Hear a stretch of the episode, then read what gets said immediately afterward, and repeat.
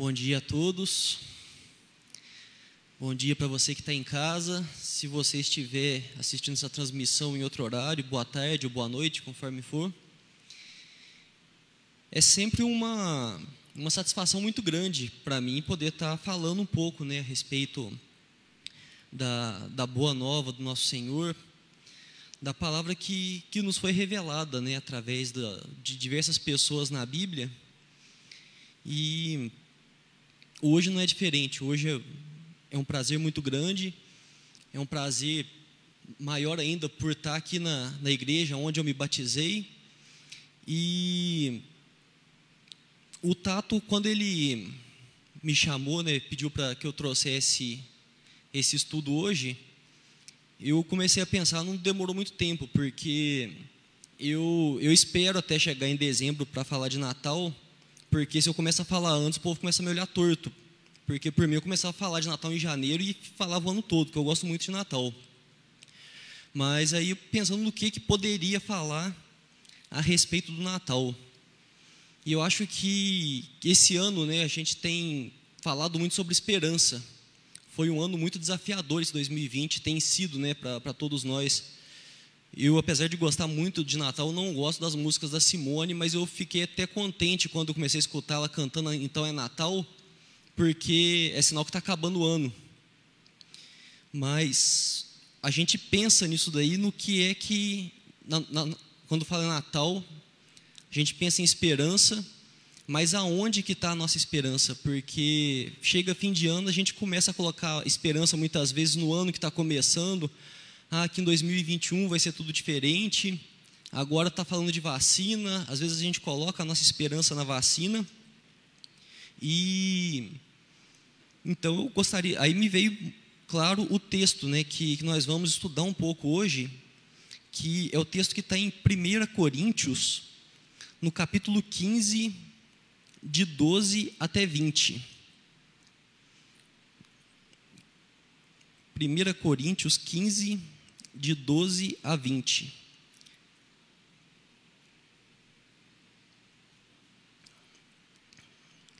Quem quiser acompanhar, está sendo projetado aqui também. A letra ficou meio pequena, mas vocês enxergam melhor do que eu. Deu certo para transmitir, Vini, para quem está em casa? Então, quem está em casa deve estar tá aparecendo aí na, na sua tela. Você pode acompanhar também. Diz assim a palavra do nosso Senhor. Ora, se é corrente pregar-se que Cristo ressuscitou entre os mortos, como pois afirmam alguns dentre vós que não há ressurreição de mortos, e se não há ressurreição de mortos, então Cristo não ressuscitou. E se Cristo não ressuscitou, é vã a nossa pregação e vã a vossa fé. E somos tidos por falsas testemunhas de Deus, porque temos asseverado contra Deus que ele ressuscitou a Cristo, ao qual ele não ressuscitou, se é certo que os mortos não ressuscitam. Porque se os mortos não ressuscitam, também Cristo não ressuscitou. E se Cristo não ressuscitou, é vã a vossa fé, e ainda permaneceis nos vossos pecados. E ainda assim, e ainda mais, os que dormiram em Cristo pereceram. Se a nossa esperança em Cristo se limita apenas a essa vida, somos os mais infelizes de todos os homens. Mas de fato, Cristo ressuscitou dentre os mortos, sendo ele as primícias dos que dormem. Amém. Talvez você esteja perguntando, né? Você falou que disse que ia falar de Natal, mas falando de ressurreição, ressurreição é Páscoa. Mas a nossa esperança no Natal o que nos dá esperança é porque a gente sabe da ressurreição. Tem um, um seriado da Netflix chama The Crown que fala da rainha da Inglaterra. Eu gosto bastante e tem uma uma temporada que aí aparece o príncipe Charles criança e o pessoal pega bem pesado com ele. E agora eu não lembro se foi no seriado mesmo, se foi em algum comentário que eu vi explicando dizendo que eles não viam ele como uma criança, eles o viam como futuro rei. E assim a gente, a nossa esperança no Natal, não é porque a gente vê um menininho ali na, na manjedoura, é porque a gente sabe que ali está o rei. Então, por isso que a gente tem a esperança. O Natal nos dá a esperança porque a gente sabe que o rei nasceu. O rei veio. Deus se fez homem no Natal. E a gente olha lá na frente. E é por isso que a nossa esperança vem da ressurreição. E esse texto, só para dar um panorama sobre ele, aqui Paulo está se dirigindo a alguns gregos que eles tinham alguma dificuldade com a ideia da ressurreição. E eles tinham essa dificuldade porque a filosofia grega, eles tinham uma ideia de que o corpo e a alma são coisas separadas, que a alma é boa e o corpo é ruim. Então, quando a pessoa morre, a alma ela fica livre do corpo e aí ela fica ali bonitinha, plena, e o corpo fica para apodrecer. Então eles pensavam assim, oh, mas se vai você vai, ixi, se vai ressuscitar, então a pessoa vai ter um retrocesso, porque ela pegou, morreu, ficou livre do corpo, tá lá, a alma bonitinha, aí depois vai voltar para o corpo que é impuro. Aí eles tinham uma dificuldade com isso. E se você aí tem, é um aluno nota 10 DBD, deve estar tá pensando agora, assim, ah, esse pessoal então são os saduceus. Não exatamente. Os saduceus eles foram influenciados também por esse pensamento e deixaram de acreditar na ressurreição. E hoje ainda a gente tem muito disso. Muitas vezes a gente começa a enxergar as coisas separadas. Ah, não, porque o corpo é de um jeito, a alma é de outra. Mas se a gente pega na Bíblia, é muito tratada como uma coisa só. A gente sendo um ser completo. E quando fala de ressurreição, às vezes a gente pensa, né, que quando ah, quando for para o céu vai ficar um fantasminha lá, uh, né, tipo no céu tocando harpa, sei lá. Mas não, a gente vai ser ressuscitado, vai ser um corpo glorificado, vai ser um corpo diferente, mas nós vamos ser ressuscitados com corpos. E esse texto ele traz uma uma argumentação por condicionais. Eu gosto muito da forma como Paulo argumenta, o jeito que ele fala as coisas, o jeito que ele expõe ele coloca as palavras de uma forma muito inteligente. A Bíblia ela é inspirada, ela é a palavra de Deus, mas a gente vê na Bíblia traços de cada um dos seus autores ali que escreve. Se você vai ler uma das cartas de Pedro, você vai ver personalidade de Pedro ali, o jeito de Pedro escrever. E Paulo ele faz essa argumentação por condicionais. O que, que é isso? Se vocês prestarem atenção no texto, ele fala: se tal coisa, então tal coisa. Se é assim, então é isso. E é isso que a gente vai ver hoje. A gente vai dar uma dissecada no texto, vendo essas questões das condicionais, para deixar tudo explicadinho, tudo em seus mínimos detalhes. Não tão mínimos assim, porque senão ia demorar muito, mas pelo menos dar uma, uma estudada.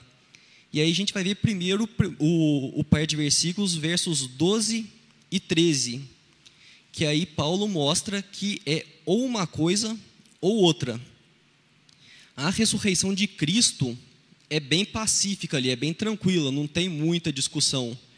Tanto que ele, para trás, se você voltar aí nos versos anteriores, ele vai falar, e nos versos de 5 a 8, principalmente, ele vai, vai narrando fatos, fala assim, ó, Jesus ressuscitou, teve gente que encontrou com ele, ele vai trazendo, fala assim, ó, isso aí não dá para discutir que Jesus ressuscitou. Isso aí não, vocês estão falando que as pessoas não ressuscitam, mas que Jesus ressuscitou, isso é, é fato.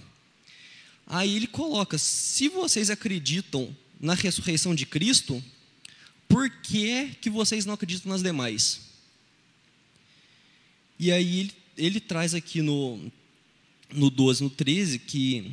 O 13, e se não há ressurreição de mortos, então Cristo não ressuscitou ele dá uma pancada seca, que fala assim, ó, se vocês estão falando que não existe ressurreição, que no, as pessoas não podem ressuscitar, então Jesus não pode ter ressuscitado também.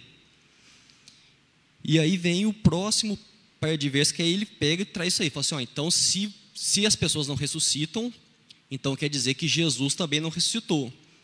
Se Jesus não ressuscitou, aí o 14 e o 15, a nossa pregação é vazia e essa palavra que ele usa aqui, a pregação, ela é uma, é uma palavra, é um objeto, é tipo assim, a pregação, e não o ato de pregar.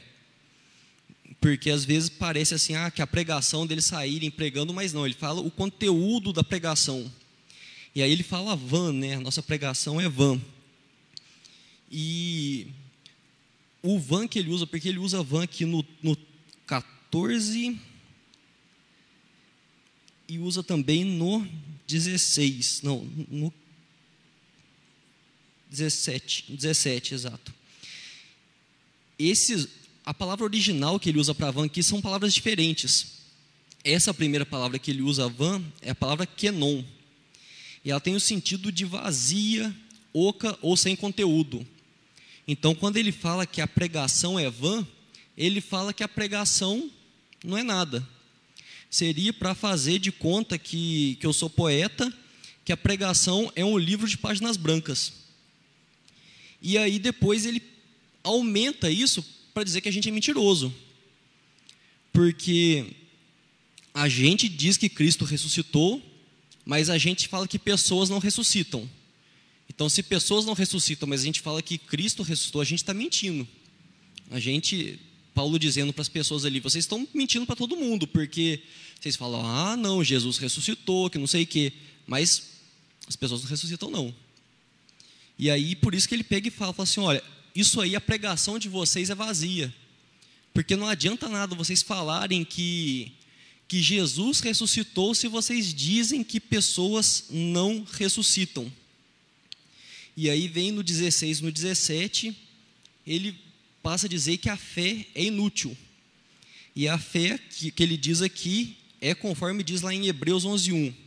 Ora, a fé é a certeza de coisas que se esperam, a convicção de fatos que não se que não veem. Aqui a palavra van é outra palavra no grego que é mataios, que é inútil, fútil ou sem propósito. E aí ele vem dizer que a fé da, das pessoas, né, a, a convicção que eles têm na coisa que não enxerga, é fútil, é uma fé inútil. Que eles têm fé numa coisa que não tem razão nenhuma de existir. Porque se Cristo não ressuscitou, consequentemente, ele não nos justificou, ele, o preço do nosso pecado não foi pago, então não tem por que a gente crer no futuro diferente disso. Porque a, o grande centro do Evangelho é a ressurreição. Porque Jesus morreu e quando ele ressuscitou, ele venceu a morte. E com ele vencer a morte, a, o salário do pecado é a morte, né? A gente, a gente costuma dizer, está escrito na Bíblia. Quando Jesus ressuscitou, ele derrotou a morte, o preço foi pago. Mas se ele não ressuscitou, a conta está lá ainda. O boleto não foi pago. E aí no 18 e no 19 vem trazer a consequência disso tudo, que ele vem, né, se a gente pegar a sequência aí de, desde de trás, fala assim, ó, se as pessoas não ressuscitam, Jesus também não ressuscitou, então o que a gente está falando para todo mundo aí é mentira, o que a gente acredita é à toa, e o que, que acontece? A nossa condenação é certa, porque o, o preço não foi pago. A nossa confiança é que o preço foi pago. A gente tem, tem a tranquilidade de viver se, se a morte vier, que a gente vai enfrentar a morte é porque a gente sabe que o preço foi pago, que a gente sabe que nós mesmos não teríamos condição nenhuma de, por mais bonzinho que fosse, pensa na pessoa mais boazinha que você conhece, ela com a força dela, com o braço dela, com os atos dela, ela não seria capaz de pagar o preço que teria que ser pago. Mas se Jesus não ressuscitou, ninguém pagou. É inferno para todo mundo. E aí, quando vem, quando ele traz aqui no 18, não, no 19, quando fala que somos os mais infelizes de todos os homens, o sentido original disso é um sentido de digno de pena. Aqui quer dizer que se você pensar, se você está vendo em casa, está com criança, tira as crianças da sala, mas não vou falar nada de, de indecente, não mas só para dar um tempo para vocês tirarem as crianças da sala.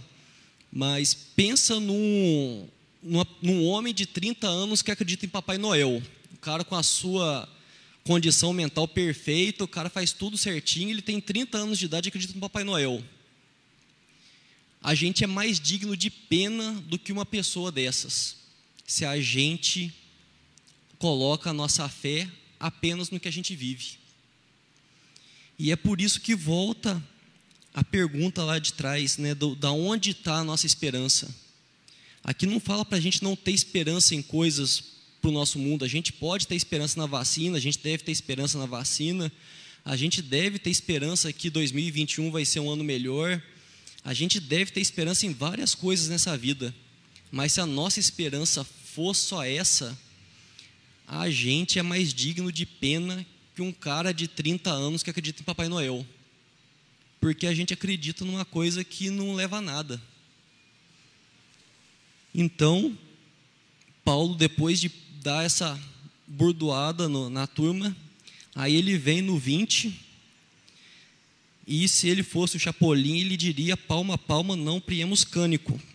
Que ele diz: Mas de fato, Cristo ressuscitou dentre os mortos, sendo ele as primícias dos que dormem ele vem ali desfazendo aquela história de que Jesus não ressuscitou, para expor que é claro que Jesus não ressuscitou, não, que não existe ressurreição, para deixar que é claro que Jesus ressuscitou e pela ressurreição dele, nós que cremos também ressuscitaremos. E glória a Deus por isso. Glória a Deus por isso, porque eu acredito que muitos aqui já pararam um dia olharam para a vida como que é, talvez não tenham enxergado muito sentido na vida, mas a gente sabe que nosso, a nossa vida tem sentido porque nós estamos aqui para glorificar a Deus e que Ele nos ama, que Ele pagou um preço para restaurar o relacionamento conosco, para que nós possamos passar a eternidade junto com Ele. E é isso que Paulo está falando. Quando diz aqui que a primícia, que, que, que Cristo é as, a primi, ixi, é as primícias, ele está falando que ele ressuscitou para que nós possamos ressuscitar. As primícias eram os primeiros frutos, né, quando a gente vê no Antigo Testamento. Outras pessoas ressuscitaram antes de Jesus, o próprio Jesus ressuscitou outras pessoas, mas essas pessoas depois morreram de novo. Jesus ressuscitou e permanece vivo. E a promessa dele é que ele vai nos ressuscitar para que nós permaneçamos vivos. Então eu gostaria de deixar essa essa palavra para vocês, essa verdade para que a gente possa trazer para a nossa vida. Para que a gente possa ter esperança em diversas coisas, que a gente possa esperar dias melhores, que a gente possa esperar que o nosso trabalho melhore. Se você está estudando aí, se você está fazendo faculdade, vai acabar, o TCC vai acabar se você está no trabalho aí, está enfrentando uma situação difícil, vai passar. Se você está desempregado, o emprego vai vir. Você deve ter esperança em coisas dessa vida, mas não coloca a sua esperança só nisso, porque Deus tem muito mais. A ressurreição está te esperando e nós fomos nós fomos chamados para crer na ressurreição para viver eternamente. Vamos orar? Senhor Deus, amado Pai, muito obrigado, Senhor. Muito obrigado porque, apesar de um ano muito desafiador como foi esse, Pai, o Senhor tem mostrado a face a nós, Senhor Deus. Muito obrigado porque, em meio a dores, em meio a perdas, o Senhor tem nos amparado, Senhor Deus. Nós te agradecemos, Pai, porque o Senhor tem cuidado de nós. Muitas vezes nós não entendemos o que estamos, o que estamos passando, Senhor Deus, mas nós confiamos em Ti, Senhor. E nós clamamos que o teu Santo Espírito, Pai, em nosso coração nos leve dia após dia a confiar na ressurreição, Senhor Deus. Não permita, Deus, que, que a nossa esperança fique somente nesse mundo, fique somente para as coisas que nós temos aqui, Senhor Deus. Coloca os nossos olhos na eternidade, Pai. Nós não conseguimos nem dimensionar o que, que é eternidade. Nós vivemos num mundo que, que é finito e nós não conseguimos imaginar mas nos ajuda, Senhor Deus, a manter os olhos na eternidade. Coloca o nosso coração, Senhor Deus, ligado às Suas coisas, nos faz a cada dia querer glorificar o Teu nome, Senhor Deus, viver para Ti, ó Pai. e alimenta a nossa esperança, Senhor Deus. Não permita que a gente deixe as dores, as dificuldades nos desanimar, Senhor Deus, que nós possamos dia após dia, Pai, enfrentar as dificuldades, enfrentar as dores, mas sabendo que o Senhor tem uma eternidade preparada para nós, Pai. É no nome santo de Jesus que nós oramos. Amém.